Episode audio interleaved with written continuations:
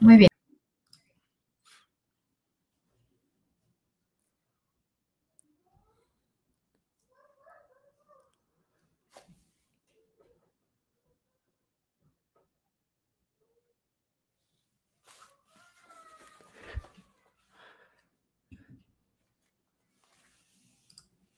Hola, ¿qué tal? ¿Qué tal amigos, amigas, gente que nos está viendo, que nos está viendo en vivo, que todavía no se conecta nadie, pero seguramente nos verán al rato en una repetición. Ángel, bienvenido amigo, qué gusto tenerte por acá con nosotros.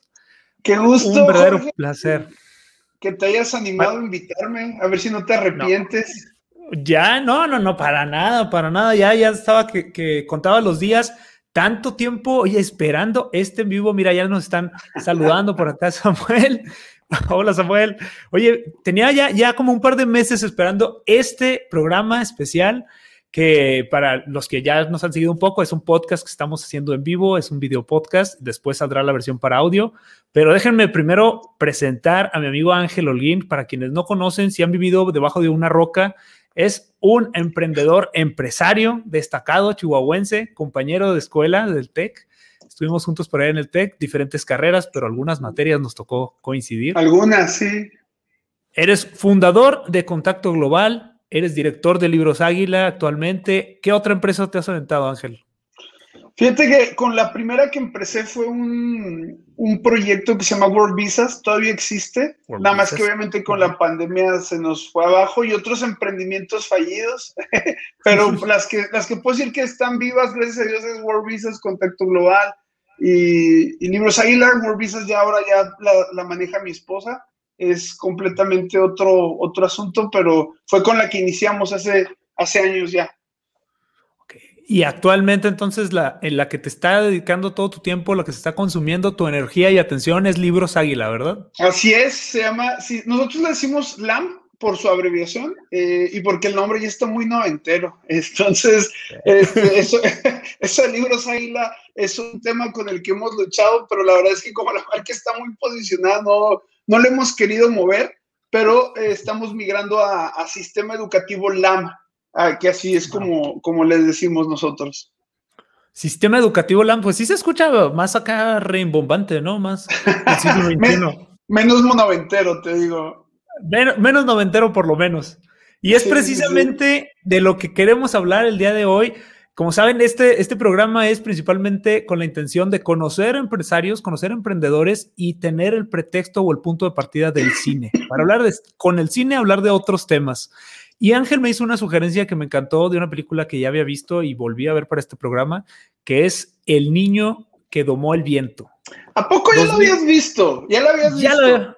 claro que sí, la había visto y la volví a ver. Oye, ¿y te aventaste también el TED Talk o ese no, te ha tocado verlo? No me ha tocado verlo. Ese sí quiero que me platiques, porque la historia se me hace increíble. De la película tengo algunas eh, cosas que ahí medio no me convencieron de todo, pero la historia de este chavo, la historia real que retrata, está fenomenal. Oye, pues a mí sí me interesa saber, pues tú eres cineasta, tú le vas a saber más a esto, uno ve cualquier película y, yo, yo creo que la mejor película mexicana es Matando Cabos, entonces tú vas a decir que otra. este, no, para nada. Eh, entonces, entonces sí me interesa saber qué es lo que no te gustó de la película. Híjole, primero Matando Cabos, mi respeto, yo también la tengo en un pedestal, ¿eh? Matando Cabos es Matando Cabos. es, que el humor, el humor negro mexicano en esa película es, algo que, a mí me dio dirección cuando estaba en la prepa y la vi, o sea... Eh, eh, que fue parte de tu educación. Sí, sí, parte sí, de tu formación. ¿Sabes que están terminando ahora justamente producción de la 2, Matando Cabos 2? ¡Ah! No es cierto. No es cierto. Así es, está terminando producción los Rosbar. Qué buena noticia. Pero antes de entrar de lleno Matando Cabos, para entrar con el tema de El niño que domó el viento, ¿por qué elegiste esta película, güey? Platícame un poco, a ver. Lo tuyo es la educación ahorita, estás en el tema de la educación. Sí, pero. ¿Por qué te gustó esta peli? Yo, yo soy, la verdad, yo soy una persona romántica soy una persona que le gustan esas historias de donde el que no podía puede, el que tenía cero posibilidades logra las situaciones y aunque todo esté en tu contra, la armes. Y siento que esa es la historia de, esta película. Yo soy muy sensible, la verdad. Eh, vas a decir que, que, pirata estoy y todo, pero yo, yo lloré con esta película. A mí la película me pegó. Este, y me ha pasado muchas veces que hay películas súper chafas que me, yo me dejo llevar mucho y me gusta que el cine, sobre todo, yo a mí me encanta la, el, el cine y, y, dejo, me dejo llevar por las emociones. Voy a ver una película para disfrutarla y otras este, que pues definitivamente aunque quieras disfrutarlas no puedes. Em, la última de Star Wars, por ejemplo, es terrible, pero, pero este, sí me, me pegó ese tema. El tema educativo, como tú sabes, es a lo que me dedico y me he dedicado desde el 2012, ya tengo varios años en estos, ya casi una década, en, el tema de educación. Y pues ver la historia de un niño que fue autodidacta y que salvó a su comunidad. Para los que no lo han visto, narra la historia en, en, en, una pequeña ciudad, Malawi. Eh, eh, es una ciudad que se dedica a la siembra del maíz hasta la fecha, hasta el día de hoy, y es una pequeña comunidad donde eh, empiezan ellos a tener ciertos problemas de inundaciones. Y se me hace que es una película que mezcla demasiadas cosas que también veo en México. Si tú ves la película, te vas a dar cuenta que los problemas sociales tienen que ver con el gobierno, con grandes corporaciones, con problemas educativos. Y esa es la historia de nuestro país. Gente que no puede estudiar, gente que no puede lograr, que, pero sus ganas, su hambre de hacer un cambio es lo que los lleva a diferentes niveles y a salvar a, a sus comunidades. Y creo que esa es la historia de este pequeño que se llama William, eh, que la verdad a mí sí se me hace una película bellísima, bellísima. Y si ustedes les recomiendo mucho que busquen el TED Talk de este chico que salió en 2009. Fíjate, este hombre en Oxford se avienta un TED Talk acerca de esta historia de cómo salva su comunidad a través de autoeducarse. Y 10 años después le hacen una película, Netflix se la avienta y yo creo que les quedó muy bien, la verdad. Eh, digo, muy bien sin saber nada de cine. No, hombre, no, no, no, para nada. Es, una gran historia, como dices. De aparte, a mí me, llamó la atención por el, director, que es su ópera prima y es un actor muy conocido. Que el director es el protagonista, eh, bueno, el papá del protagonista, ¿no? Que es este Chiwetel Ejiofor, que tiene un nombre súper peculiar. Difícil, sí. Sí, así no. Chiwetel Ejiofor. Y batallé como tres minutos en aprendérmelo, ¿eh? así. No creas que, lo traigo acá. Pero este señor, eh, si lo recuerdas, ganó el Oscar en 2012 con 12 eh, años esclavo. Ajá, sí, claro. No, 2012 no, creo que fue 2015 por ahí. Pero ganó el Oscar Mejor Actor y tuvo, tuvo entonces el... En el 2013, en el 2013 fue la, lanzó la película de 12 años de esclavitud de dos años de esclavitud y ahora esta es su, su ópera prima como director, eh, algo totalmente dentro de la cultura sudafricana muy particular de este, de este momento histórico que me encanta mirar la película ver cómo es una historia dentro de un pueblo, como dices, pero alrededor de un contexto histórico muy importante, porque lo que sucede en la película es paralelo a la situación de las Torres Gemelas en, 2001. Eh, claro, sí. Y lo retratan de una manera muy, muy particular. Pero sí es súper impactante porque el tema central de esta película es que la mejor motivación para hacer algo, sabemos que es, no puede haber mejor motivación que el hambre, el hambre de hacer algo. Y en esta película es literal. O sea, ellos atraviesan una inundación y luego una sequía y empiezan a sufrir hambre y esto es el motivador y es lo que hace que este niño lleve a cabo una idea que, ya trae en su cabeza desde hace tiempo, pero no se había animado a empezar a ejecutar, ¿no? Que es, oye, ¿cómo logro que sigamos sembrando independientemente del clima? Claro, y mira, eh, voy a tratar de mega resumírselas para los que vayan a verlo o estén escuchando el podcast o, lo estén viendo en este momento. Eh, es, es la historia de una familia que tiene, creo que son siete hijos y solo un hombre, que es este William. Eh, los papás invierten porque creen en la educación y lo mandan a la escuela, pero simultáneamente están sucediendo muchas cosas. Empiezan a enterarse de algunas inundaciones que llegan a Zimbabue y que están cercanas a ellos y que además llega una tabacalera a quererle comprar las tierras, pero si compran las tierras ellos tendrían que talar todo y eso afecta para las inundaciones. Pero pues no saben, dicen las inundaciones no es algo que vaya a pasar, pero al mismo tiempo hay un cambio de régimen, están, eh, hay elecciones en ese lugar. Pues para no hacerles el cuento largo, todo lo que no debía de pasar sucede. Em, para empezar, se venden las tierras, talan los árboles, llegan las inundaciones y los que saben de agricultura, mientras está lloviendo, no pueden sembrar nada y más de una manera tan torrencial como le sucedió a esta comunidad. Y obviamente, pues como esta tabacalera agarró a comprar tierras y compró las tierras de todas las personas, les pagaban una muy buena suma de dinero pero que pues las familias como la familia de William dicen, oye, es que sí es muy buena lana, pero no para largo plazo, es solamente para este momento y nos va a dar más dinero la agricultura eh, porque de ahí vivimos y no tanto esto, esto de, poder vender nuestra tierra. Ellos se resisten, no la venden, pero eh, al mismo tiempo pues se acaban las lluvias y empieza una sequía, una sequía que dura demasiado. Y quiero que se imaginen un pueblo de, de África donde no hay internet, no hay más que la tecnología más importante es un radio, tal vez, este, no hay celulares, no hay muchas cosas que tú hoy en día, estamos hablando que esta historia sucedió como en el 2005, más o menos, o sea, no fue hace mucho tiempo, hace, hace 16 años más o menos, cuando tú ya traías un BlackBerry, ¿no? Allá no, allá no existía eso. Y eh, pues eh, la familia de William ya no puede pagarle la escuela a William porque pues él ya no, no, no tenían dinero porque no había producción, no había agua. Entonces, eh, lo curioso es que William siempre fue una persona muy autodidacta y su profesor en cierta forma lo inspira porque lo empieza a sobornar, porque el profesor de William, que es ahí donde viene la trama interesante, está saliendo con su hermana y William lo empieza a, pues podemos decir que extorsionar y el, el, profesor lo mantiene en la biblioteca y lea libros de física para que él, pero él sin hablar inglés solamente entiende diagramas.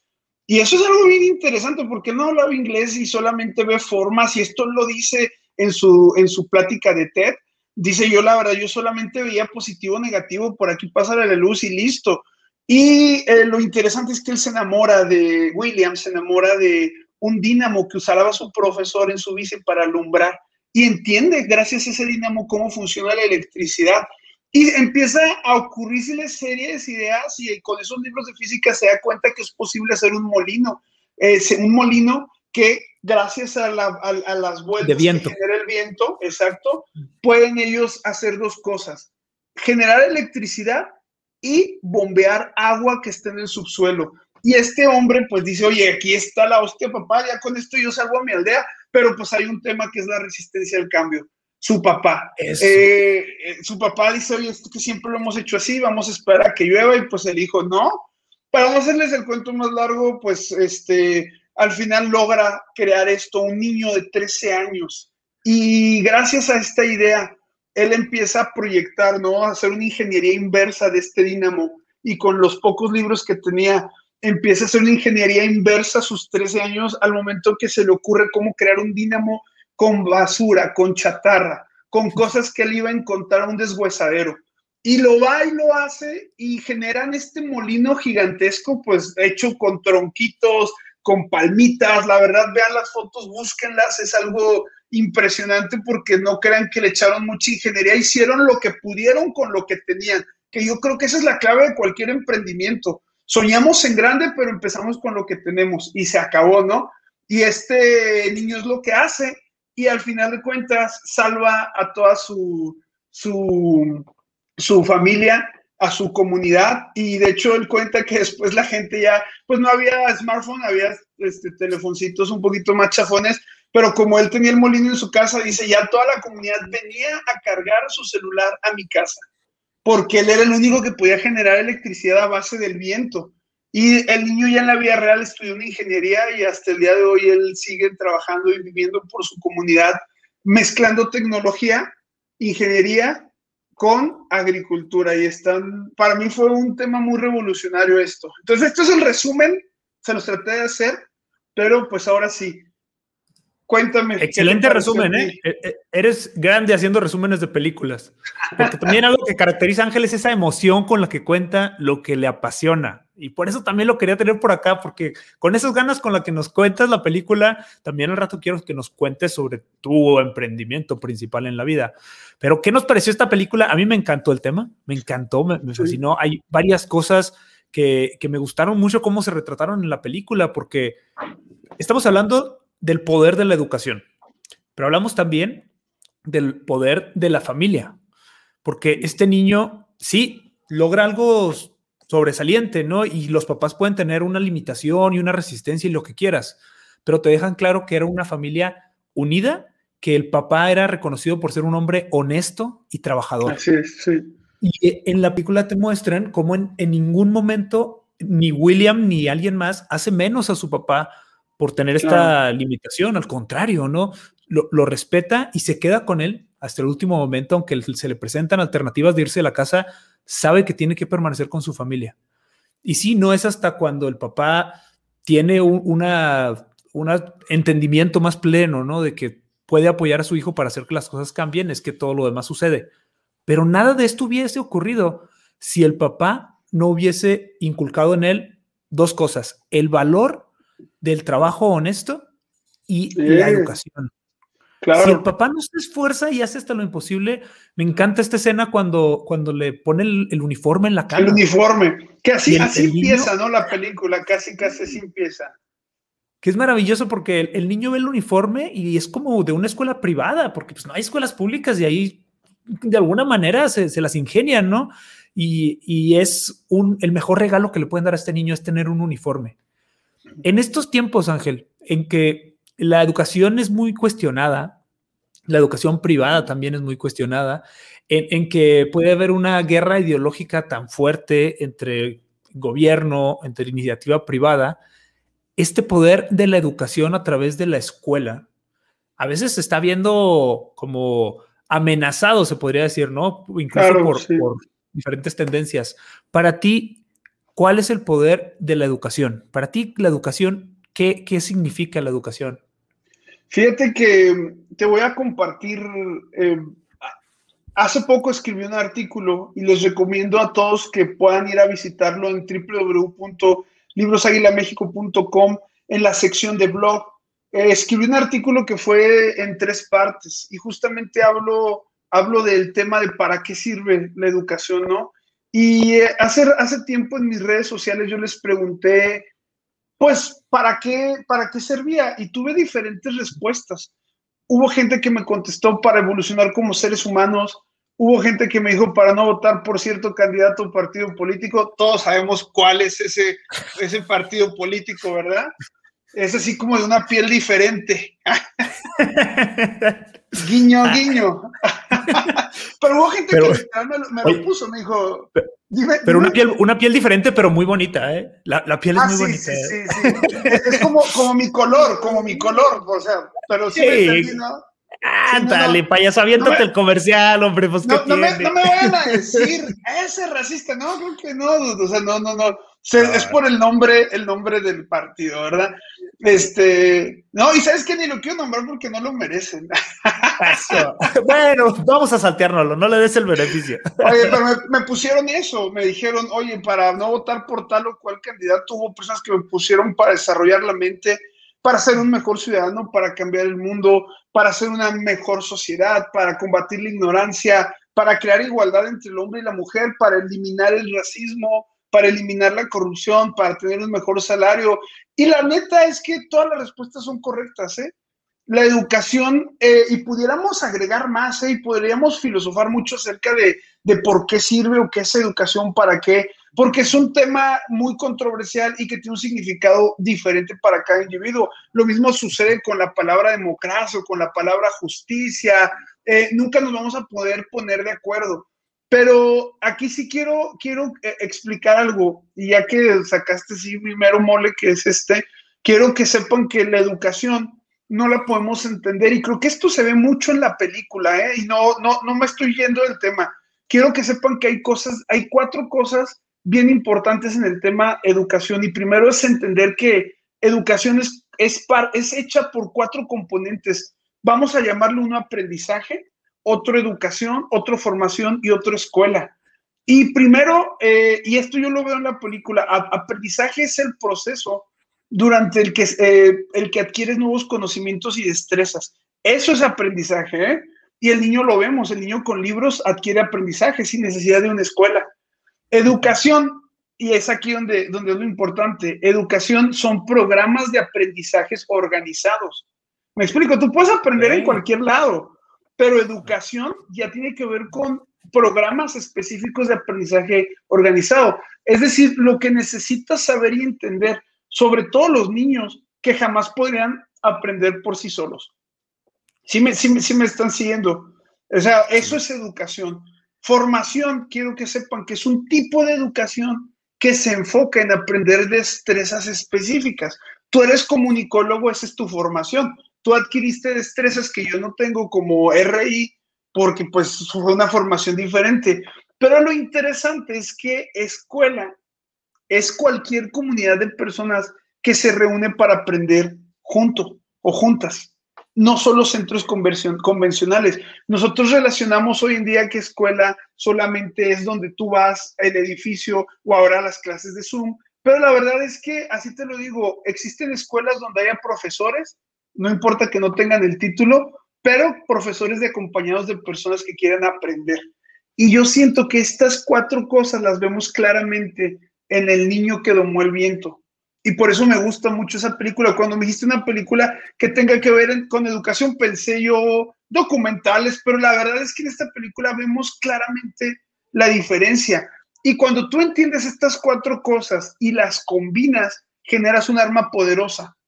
¿Para qué? Para lo que tú quieras. ¿Para, para qué? Para formar mejores ciudadanos, para eliminar la corrupción, para generar gente con sentido ético, eh, y, lo, y yo siempre lo resumo en esta, en esta frase para poder entenderlo. Los cuatro conceptos son diferentes, pero están conectados. Y, es bien importante no confundirlos y entender cómo se enlazan e interactúan. Y lo quiero, quiero, lo quiero demostrar en la siguiente frase. La escuela es clave para el desarrollo de la educación de los niños, porque es ahí donde adquieren nuevos conocimientos y destrezas específicas que los ayudarán a contribuir en el desarrollo de su comunidad. Y esta frase que te estoy diciendo mezcla las cuatro cosas y es lo que vive William en la película. Fíjate. repítanla, porfa, repítanla para, tener todo el contexto. Lo, voy a repetir, pero ahora, ahora se, los voy a, se, los voy a, desmenuzar, ¿ok? La escuela, es decir, acuérdense que les dije el concepto, la escuela, es decir, la comunidad que se reúne a aprender, es clave para el desarrollo de la educación programas de aprendizajes organizados. ¿Ok? Educación de los niños específicamente. Porque es ahí donde adquieren nuevos conocimientos, esto es aprendizaje, y destrezas específicas, esto es formación. Y todo esto los ayuda a contribuir en el desarrollo de su comunidad. Tú vas a la escuela y educación es importante y formación es importante, porque tú como ser humano te da el poder para contribuir. Ahora, no te estoy diciendo que te va a sacar de la pobreza como muchos creen. Y, por ahí les recomiendo mucho un, un video de YouTube de Diego Rosarín, donde él habla acerca de cómo la educación no te saca de la pobreza. Y es cierto, pero lo que sí hace la educación es que tú tomes mejores decisiones. Y lo vemos en la vida de William. Él tomó mejores decisiones porque se empezó a autoeducar sí, sí, sí, sí, sí, sí, sí ves la relación con lo que te digo, educación y, y, el niño que domó el viento.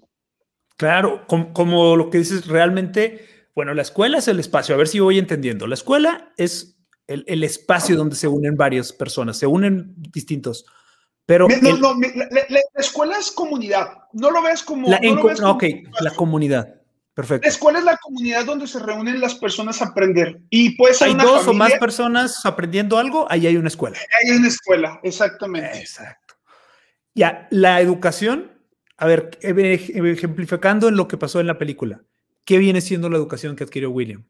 Fíjate, la educación son los programas organizados de aprendizaje. Cada vez que él iba a tomar clases, cada vez que él se sentaba en su salón, el programa como tal organizado que te lleva de aprender a la A hasta aprender a la Z, eso es educación.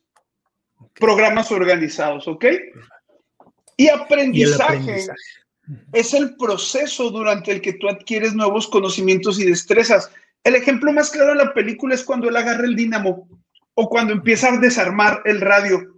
En ese momento él está viviendo un proceso de aprendizaje donde todas sus neuronas están haciendo una sinapsis, se están conectando y la información fluye de todas direcciones. Ese es el proceso. Me explico. Y, y, ese proceso en la película lo lleva a construir un molino de viento para sacar agua. Eso es aprendizaje. Y, y lo específico que también se ve es formación. Tú puedes aprender cualquier cosa, pero, pero lo importante es tener una formación. Y él tiene una formación en temas de electrónica. ¿Sí me explico? Eh, eh, un tema específico. Él empieza a aprender de electrónica. Eso es formación. Formación, así te lo puedo definir como un tipo de educación que se enfoca en aprender destrezas específicas. Eso es eh, formación. Y ahora bien, así como, como decías de las carreras, ¿no? La formación que tenemos tú del RI, yo de comunicólogo, él tenía una formación en electrónica, que él adquirió de diferentes fuentes, los libros, los maestros, que sea, pero él se enfocó en ese tema, fue su formación. Y se formó y de hecho la continuó después de que él grabó la película, nada, no se crean, después de que, después de, crear su molino del hombre, se fue a estudiar la universidad y, y se formó como ingeniero. Entonces, este tipo de, estas cuatro cosas que son fundamentales para entender educación, para entenderlo como un todo, lo vemos completamente en la película. Y son cosas que los gobiernos no entienden, ¿eh?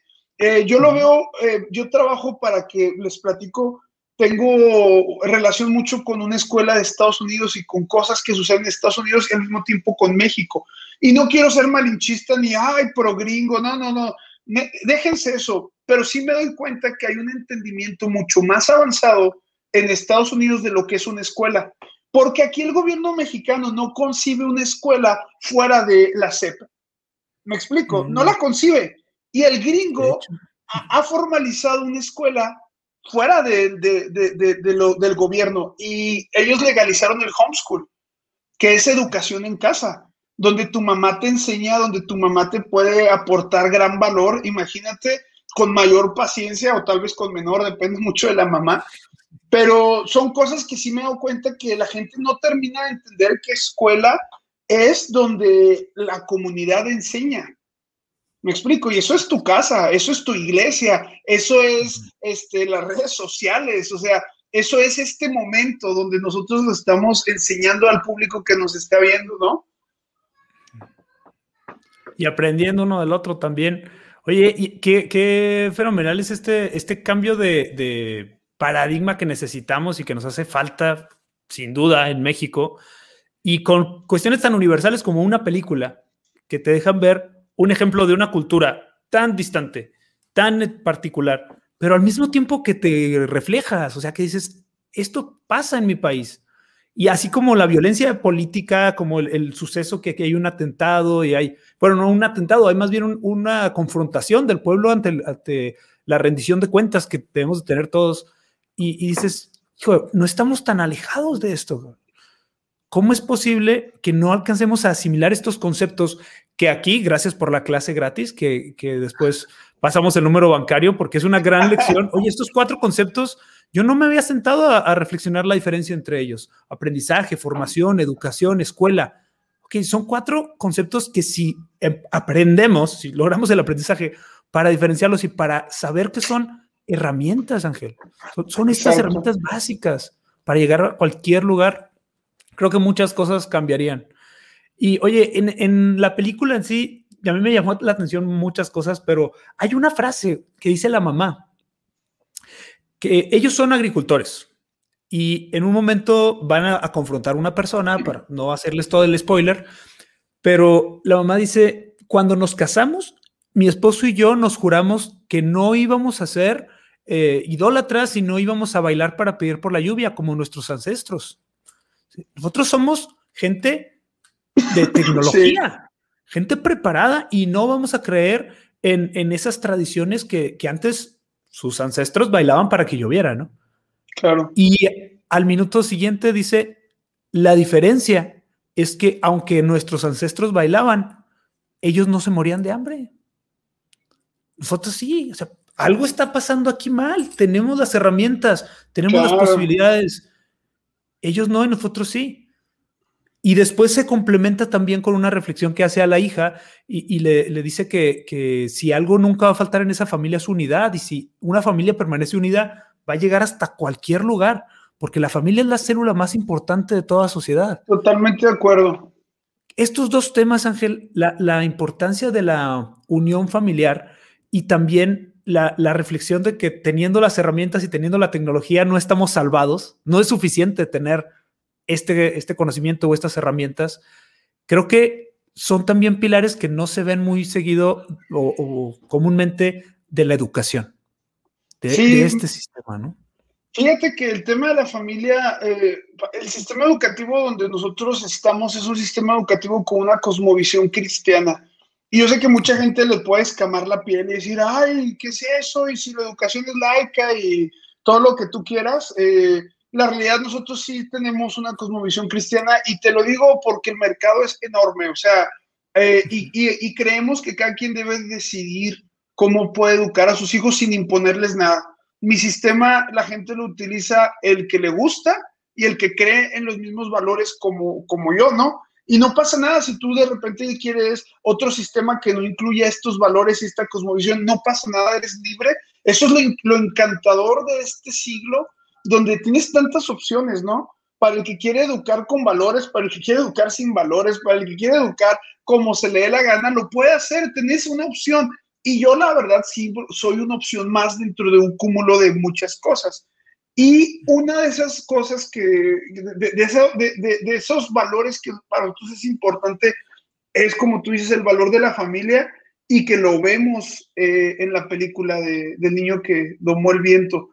Para nosotros la familia es de gran, gran importancia porque es el primer lugar donde el niño aprende, eh, es su primera escuela, así te lo digo, regresando a comunidad.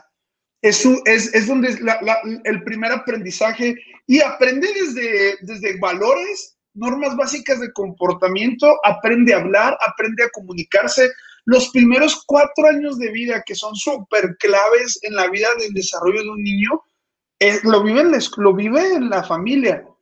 Y, y hay cosas que tú vas a vivir y van a marcarte de por vida porque los viviste en tu casa. Tanto para cosas buenas como para cosas malas, ¿eh? Porque el problema es el problema es que no hay familias perfectas y a veces la familia se le olvida su rol tan importante y quieren que la escuela, ahora sí escuela como institución, hago, hago este paréntesis para que lo sepan, termine de educar lo que tú no estás haciendo en casa. Y eh, eh, eso, eso, es algo muy fuerte porque ya los papás no quieren hacer su trabajo, quieren que los, las maestras lo terminen. Y, y, mira, yo trabajo con colegios, son alrededor de 250 colegios con los que trabajamos. No tengo contacto con todos, hay un equipo que tiene el contacto con ellos, pero con los que he tenido el contacto es, es el mismo problema con los papás los papás ven a la escuela como una guardería, pero también como tú terminas de formar porque yo estoy muy, muy ocupado. Y nosotros tenemos que entender que la familia eh, para los niños es su formación, es lo que les va a alinear es lo que los va a salvar o es lo que los va a hundir. La verdad, o sea, eh, tenemos, yo te puedo contar casos terribles donde los problemas de aprendizaje no tienen que ver con la escuela, tienen que ver con la familia en la que está el niño. Entonces, muchas, muchas veces eh, tú puedes gastar mucho dinero en mejores colegiaturas, en programas de gobierno, puedes gastar mucho dinero e invertir en mejorar escuelas, infraestructura y todo, pero si no volteas a ver de dónde están saliendo los niños antes de llegar a la escuela, pues el problema va solamente se lo estás aventando al profesor. Y es aquí donde el valor de la familia es, es clave en nuestro sistema educativo y, eso es lo que me gustó mucho de la película. Tú ves al niño, ah, porque nos ha pasado, ¿cuántas veces tu viejo, no tu papá, eh, trae ideas diferentes a las tuyas y a ti te gustaría, cosas, ¿qué vas a saber? Ya el mundo cambió, papá. Pero en este niño eh, entendemos que hay un valor a la honra, y, un, hay, hay, hay, este, un tema de conexión con su familia. Eh, tienen, tienen el caso de la hija que se les va, la hija eh, ya los estoy spoileando, no importa, pues, eh, ¿para qué nos están viendo? Ni modo. La hija, se les va, la hija se les va de casa y, y, pues terrible, ¿no? Porque es ahí donde también pone en duda cómo estoy actuando como papá, qué estoy haciendo bien. Y la verdad es que los valores familiares van a ser prueba o van a ser puestos en prueba conforme nosotros vayamos creciendo. ves ciertos chispazos, ¿no? yo tengo hijos chiquitos y veo cosas muy positivas y a veces cosas que me alertan. Digo, oye, tengo que cambiar esto porque se lo estoy transmitiendo a los niños.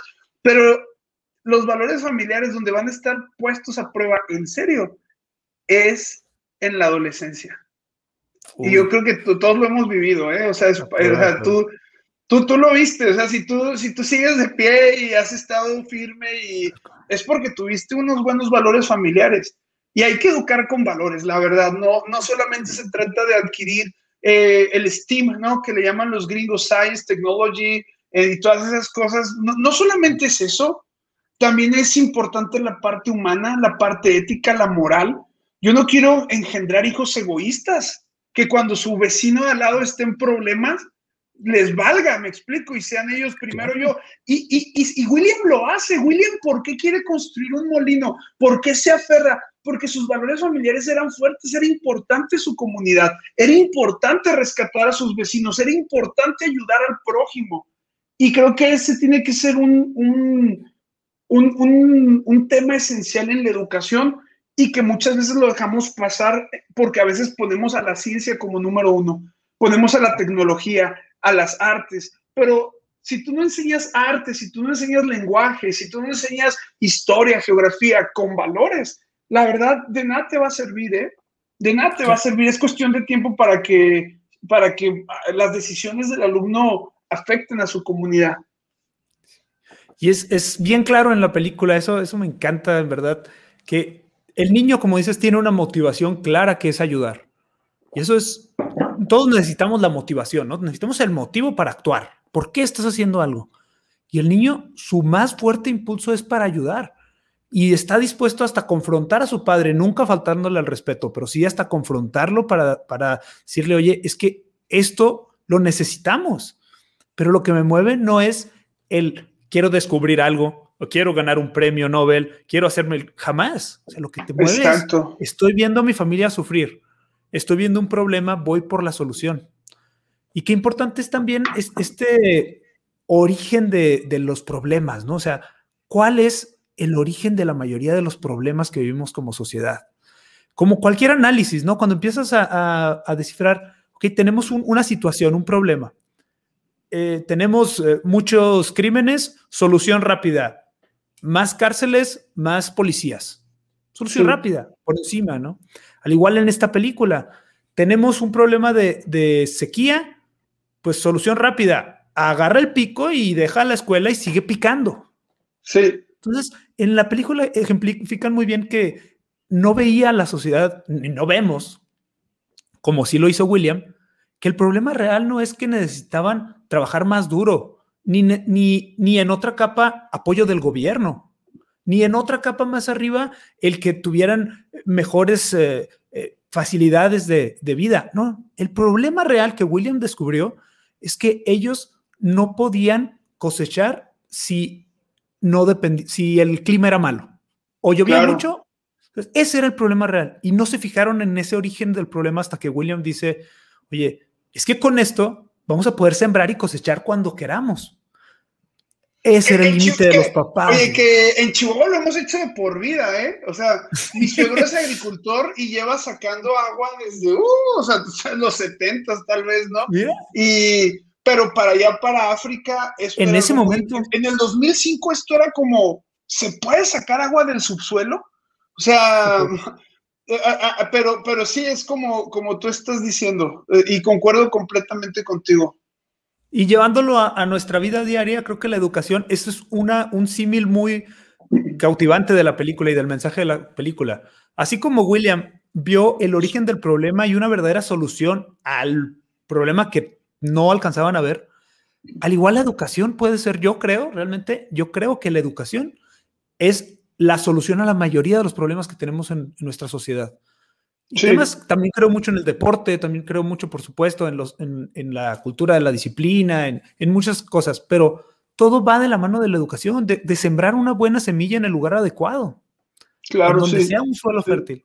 Y ahí es donde está la, la gran misión que te has querido meter y que te has aventado ahora, de estás moviendo ese, esa fibra sensible. Sabes que tú estás ahorita cambiando las cosas, haciendo que las cosas cambien. En este momento de pandemia, cuéntame, cuéntame. Déjame te platico ahorita justamente, ya no voy a poder ir, pero el, porque justo di positivo al COVID, déjenme les cuento. Me acabo de enterar literal minutos antes de empezar el podcast. Eh, ya sabía yo que podía ser eh, portador, ¿verdad? Pero ando al 100, gracias a Dios. Eh, pero les comento esto porque justamente acabo de interrumpir un viaje que tenía a Puerto Escondido a una zona que se llama Roca Blanca, donde vamos a tratar de nosotros capacitar a personas que viven en comunidades aisladas para iniciar su, su, escuela. Porque esto de África suena como hay una locura, pero mira, yo estuve en Macuspana, Tabasco, la, la, tierra de nuestro Tlatuani, y la, y la, pobreza es profunda. O sea, me ha tocado estar en, en ciudades de Oaxaca, en ciudades de Tabasco, donde la realidad de William no es muy distinta a lo que sucede en México. Pero algo que me estoy emocionando mucho es que hay gente que está entendiendo que una arma, porque hay varias, pero como tú lo dijiste, el deporte, muchas, hay muchas armas, pero un arma para cambiar esto es la educación. Y sabes que hemos logrado abrir alrededor de, de 82 escuelas entre el 2019 y 2018. Llegó la pandemia y, y le frenamos tantito pero 82 nuevas escuelas desescolarizadas de la SEP, en comunidades que ni te imaginas. Te platico esta historia porque conozco, hay una escuela que se llama Héroes de la Fe, así se llama la escuela, está en Ecatepec. Para los que han visitado Ciudad de México y cuando vas de, Ciudad de México hacia Pachuca, por donde va a estar el nuevo aeropuerto del Mamut, es increíble que está haciendo nuestro gobierno, precioso el aeropuerto, les está quedando, ya lo vi. Cuando vas en la carretera, eh, ves puras favelas. No sé si les ha tocado eh, manejar esa zona y, ves en el cerro casa sobre casa sobre casa. Y curiosamente, Catepec es uno de los lugares más difíciles de Latinoamérica, es el municipio con mayores feminicidios de, Latinoamérica. El culto a la Santa Muerte es increíble, es como lo que ellos más veneran y respetan en, esa comunidad eh, ir a la universidad es como un crimen a tu barrio y justamente una comunidad decidió levantar una escuela, una escuela entre, en, pleno Ecatepec. Fuimos a visitarla, nos, llamó mucho la atención y, y, estuvimos con ellos y tenían alrededor de 30 estudiantes en ese entonces. Te estoy hablando que eso fue en 2018 cuando fui. Eh, y nos tocó verla. Ellos usan nuestro sistema educativo y me llamó mucho la atención porque eh, eh, rodeados de narcomenudistas me tocó verlo. O sea, no te estoy platicando algo que me contaron, es algo que yo estuve ahí. problemas de lugar, no sé si escuchó el, el monstruo de Catepec, iba a decir el monstruo, pero casi, casi está igual. El, el monstruo de Catepec, si, si logran escucharlo, él es un feminicida terrible, busquen su video en YouTube, es ese horroroso, ese espantoso el odio. No, no me dan ganas de buscar un video de YouTube de, de la verdad. está bien interesante, ¿eh? porque es su declaración cuando lo agarran. Y, y, te das cuenta de su enfermedad y cómo él, su, o sea, eh, entiendes mucho acerca de, sí, de hecho en Leyendas Legendarias, para los que escuchan el podcast, le dedican un podcast a este hombre, pues, pues él es de esa zona de Catepec. O sea, un, un vato que descuartizaba a las mujeres y, se las daba de comer a sus perros y a sus hijos. Es una cosa, eh, eh, así de podrido está Catepec, para que, para que me entiendas. Hay, hay gente muy bonita y lo que tú quieras, pero también una zona muy podrida como donde está esta escuela. Y sabes que les pregunto a estos profesores cómo lograron iniciar, porque tienen salones, lo levantaron. Y sabes qué me cuentan, y esto fue algo que me hizo llorar, no te voy a mentir.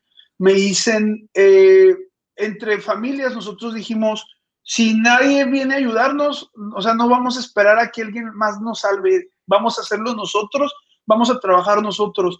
Entonces nos pusimos de acuerdo entre matrimonios, el poder de la familia, chécate, y dijimos, ¿quién es más bueno para enseñar, tú o yo? No, pues tú. No, pues, y en algunos, en algunos casos fue la mujer la que fue la maestra y en algunos casos el hombre. Y el que no iba a dar clases se iba a buscar un trabajo e iba a sostener a la familia porque donaron su sueldo como profesores para poder educar a los niños. No recibieron ningún sueldo. Como comunidad se organizaron para educar a sus niños desde preescolar hasta primaria, sin sueldo. O sea, ¿quién hace esto? Solo alguien que entiende que la educación es una herramienta para cambiar la realidad de las personas. Y a mí me, me hizo llorar esta historia porque yo les pregunté, entonces llevas un año sin sueldo, pero vienes todos los días a las 7 de la mañana a dar clases. Así es. ¿Por qué lo haces? Porque tú una convicción. Y eso fue algo que a mí me, me, impactó demasiado y te estoy hablando que no fue África, fue aquí en Ecatepec, en la zona metropolitana de Ciudad de México. Entonces, eh, eh, eh, así como esa historia te podría contar otras 80 de gente que quiere cambiar y, y, como es, porque la verdad no te tienes que ir hasta África para, para ver esta situación. Yo lo vivo todos los días. ahorita llegamos a 20 mil estudiantes que por lo menos usan un libro nuestro y, y, la gente tiene hambre, la gente quiere educar a sus hijos. Eh, ellos saben, hay, hay, un conocimiento ya fuerte de cómo, si tú no tuviste la educación correcta, por lo menos sí se la quiero heredar a mis hijos. ¿Sí me explico? Sí, qué fuerte. Ya, ya esa conciencia de la, de la importancia de la educación se ha generado por el entorno tan horrible que han vivido y, ya sabe la gente humilde, la gente ah, quizás sin educación misma, de la importancia de que estos chavos que vienen detrás de mí necesitan vivir diferente, necesitan unas nuevas experiencias. Qué fuerte. Ah, ¿Y hasta dónde están llegando libros águilas? ¿Llegan en toda la República? ¿Solo en unos estados? ¿Qué es lo que... estamos, estamos en todo México, Jorge, estamos, literal, nuestro material llega a cada estado y estamos en diferentes países. Eh, Estados Unidos, la comunidad latina está fuerte. Eh, estamos llegando a Centroamérica, a Chile, a mm, Colombia, Argentina. Y ahorita estamos trabajando en una aplicación que estamos desarrollando para volver. Nos hemos dado cuenta, fíjate qué curioso, hay niños que tienen más fácil acceso a un celular que a una escuela. Y nosotros nos hemos dado cuenta que la pandemia dejó a muchos niños sin escuela entonces empezamos a invertir a desarrollar una aplicación. Ya está en, la fase de, ya probamos el, el, mock-up, la, maquetación ya está. Y estamos trabajando en que todas las materias de primaria estén dentro de esa aplicación con una clase virtual. De tal forma que no hay pretextos para que un niño deje la escuela o deje de aprender. Y queremos democratizar la educación Normalmente, pues nosotros estamos enfocados en escuelas privadas, eh, desde la escuela que está en Ecatepec, como te cuento, la que está en la Sierra de Oaxaca, en Macuspana, o los alumnos que están en San Pedro Garza. Estamos llegando a muchas partes, pero lo que queremos nosotros es entrarle a la democratización de la educación. Normalmente tú pagas por libro, ¿no? En una escuela privada. Nosotros queremos mejor pegarle a una renta dejar de nosotros eh, hacer que lleguen libros, sino más bien crear una aplicación a un costo ridículo donde puedas tener toda tu educación sin necesidad de pagar una colegiatura. O sea, sí, sí queremos entrarle a este tema de democratizar la educación, sobre todo la educación básica. Y, y, te voy contando, la lanzamos en agosto, bueno, en julio del 2022 la lanzamos, pero obviamente pues las escuelas que la van a usar o eh, van a iniciar en agosto del 2022. Ok. Ya, no inventes, qué buen, ese objetivo grande, ambicioso, o sea, democratizar la educación en México. ¿Cuál es el principal rival o el obstáculo, el villano en tu historia? Aparte de, ya sabes quién. ¿Cuál es el, obstáculo a vencer, el reto ahí? La, verdad, la, verdad, la verdad, la CEP. En serio, o sea, mira, la CEP es efectiva para adoctrinar a las personas, para tenerle miedo, eh, ¿Sabes algo que siempre nos, nos, preguntan y lo veo con miedo? Es, ¿sus libros eh, eh, están este, adecuados a lo que la CEP enseña? Y es así como el miedo de, de, no quiero fallarles o están sobre mí.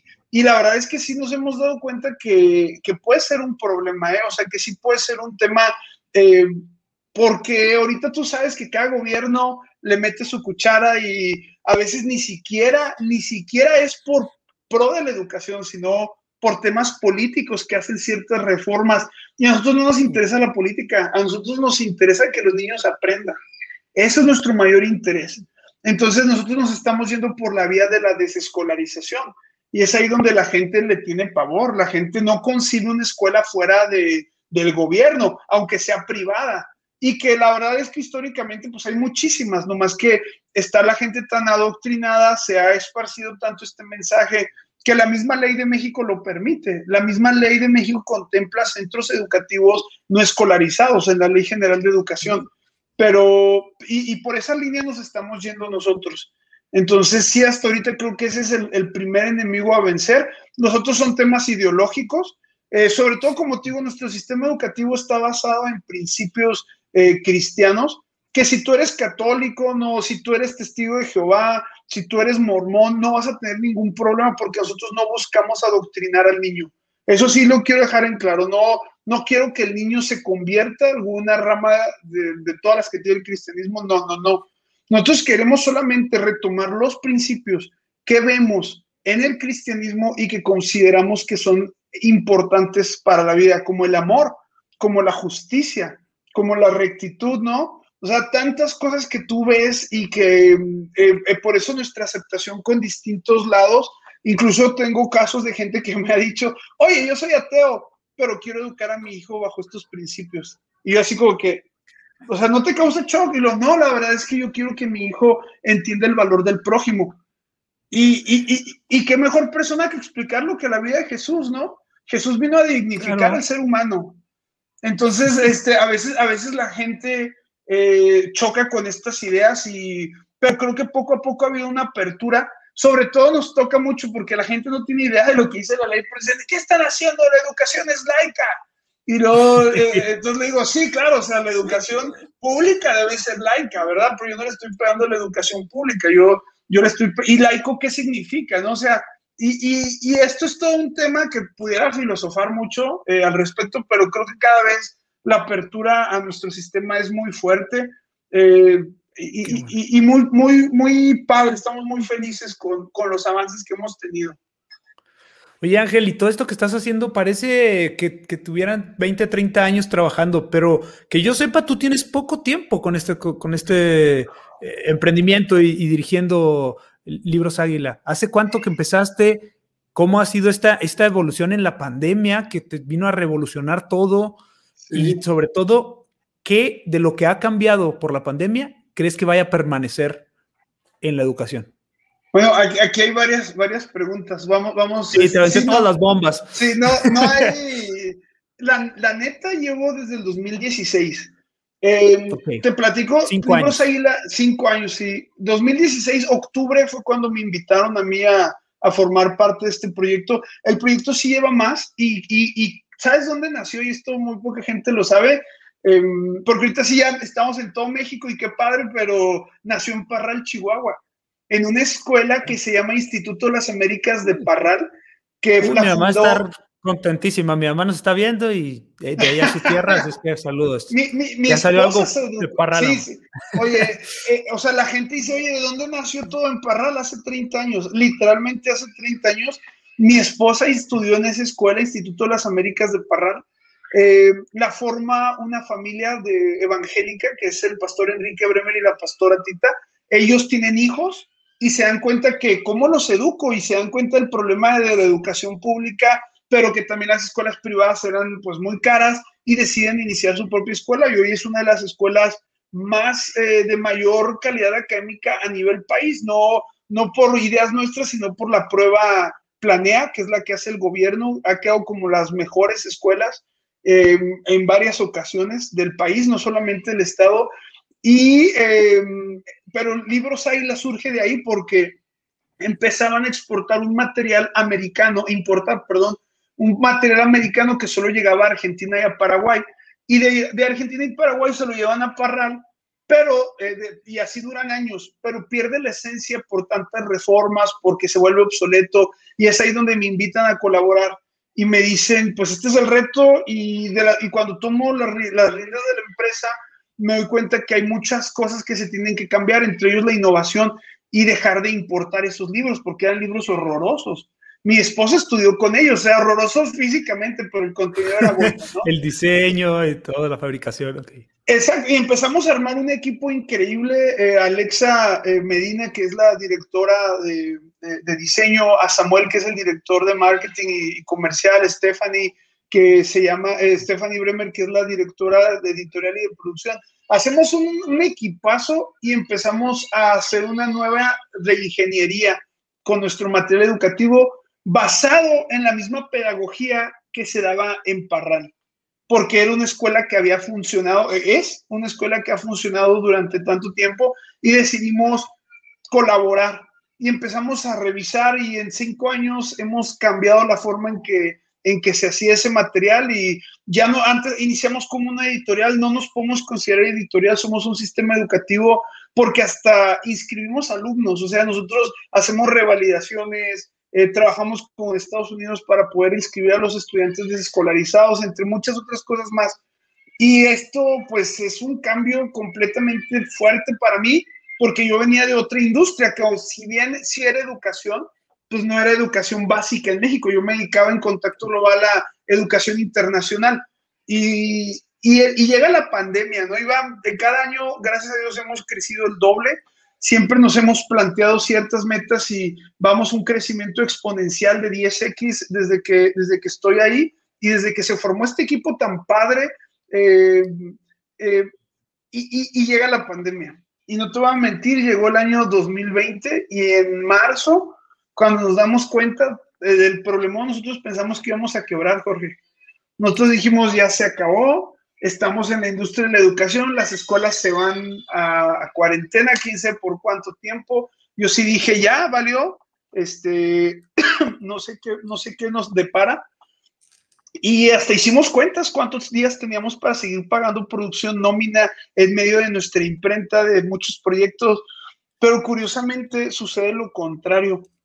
Eh, empieza a crear el fenómeno homeschool, crece muchísimo y esto es la educación en casa, papás que deciden educar a sus hijos, que ya no confiaron en el gobierno, ya no confiaron en la escuela privada y deciden ellos educarlos.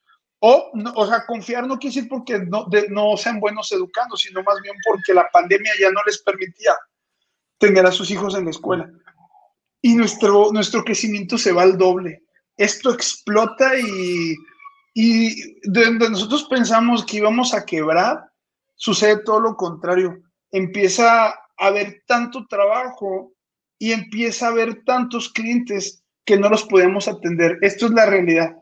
En junio, en julio craqueamos, desde cuenta nos rompimos, hicimos un, o sea, Su no, infraestructura ya no daba. Ya no, no daba ni, ni, líneas de teléfono, ni la cantidad de personas, o sea, fue, fue así, crasheamos completamente, nos, nos saturamos y, y fue un caos.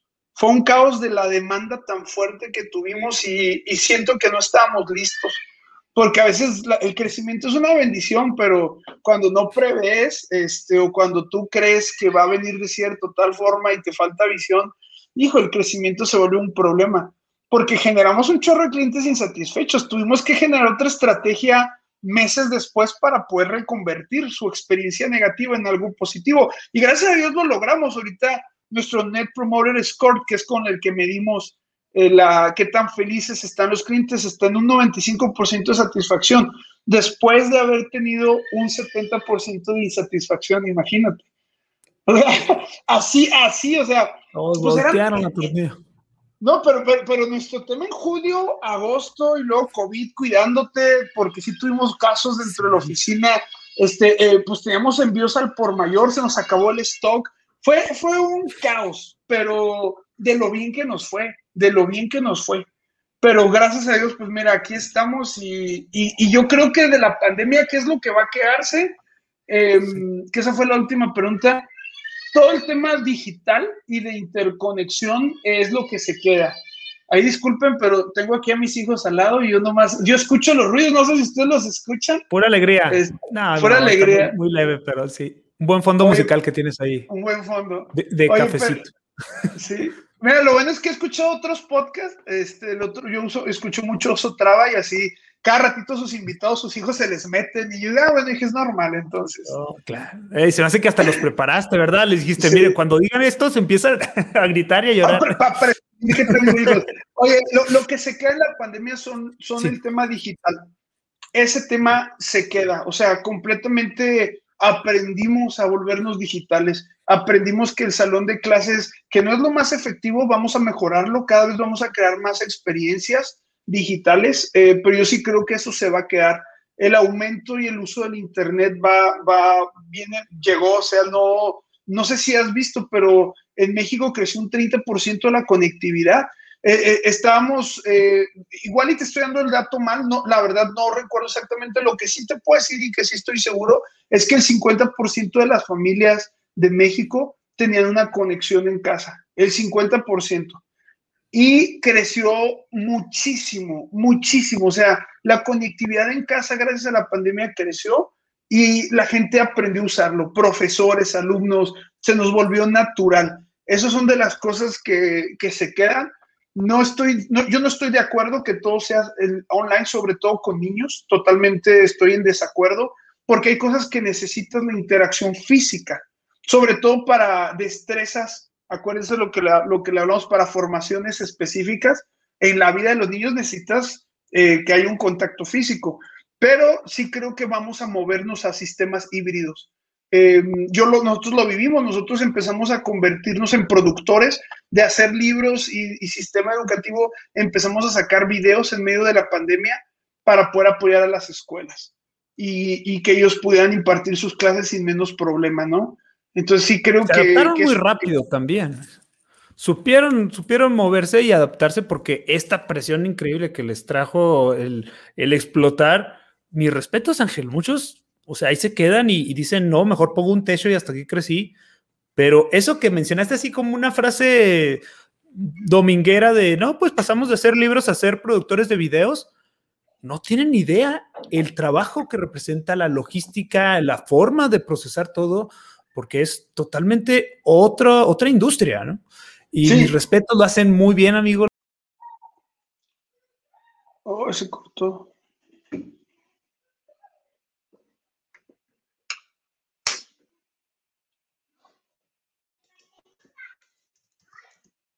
Parece que se cortó. Yo aquí sigo, no me he ido. Vamos a esperar a que entre el buen el buen Jorge, a ver si no le cierro, ¿verdad? Pero pues por lo pronto pónganme sus comentarios, cositas para platicarles, o si tiene alguna pregunta, yo me quedo platicando con ustedes, no tengo ningún problema, aprovecho que ya tengo audiencia, pero nada más retomando un poquito, vean la película, les va a encantar, la verdad es una película increíble, es una película fascinante para, para mi gusto, y y la verdad, sí, sí está un poquito larga. Y también vean el, el, TED Talk de, de, William.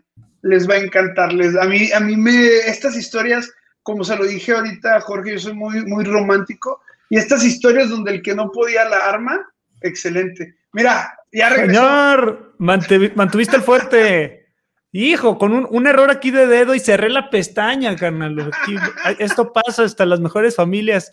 Perdón, ya, ya estamos de regreso. Pues ya estábamos despidiendo. Me imagino que hiciste un, recap aquí de la película, porque ya te vi otra vez hablando de William. Sí, sí, sí, para que no se la pierdan y la puedan ver en Netflix. Amigo, pues estamos llegando ya al, final del tiempo. En verdad que ha sido un placer. Excelente película. Ya les, ya les dijo Ángel a todos los que nos están escuchando. Vean la película, pero vean el TED Talk de William.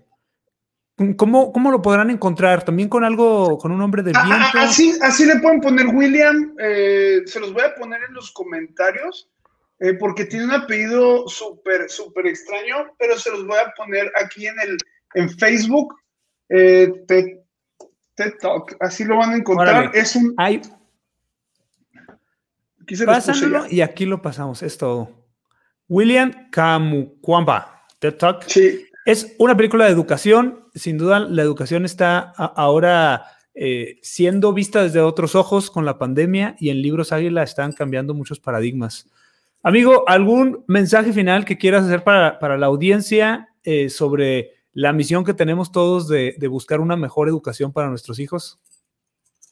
Ándale, que, eso es lo más difícil.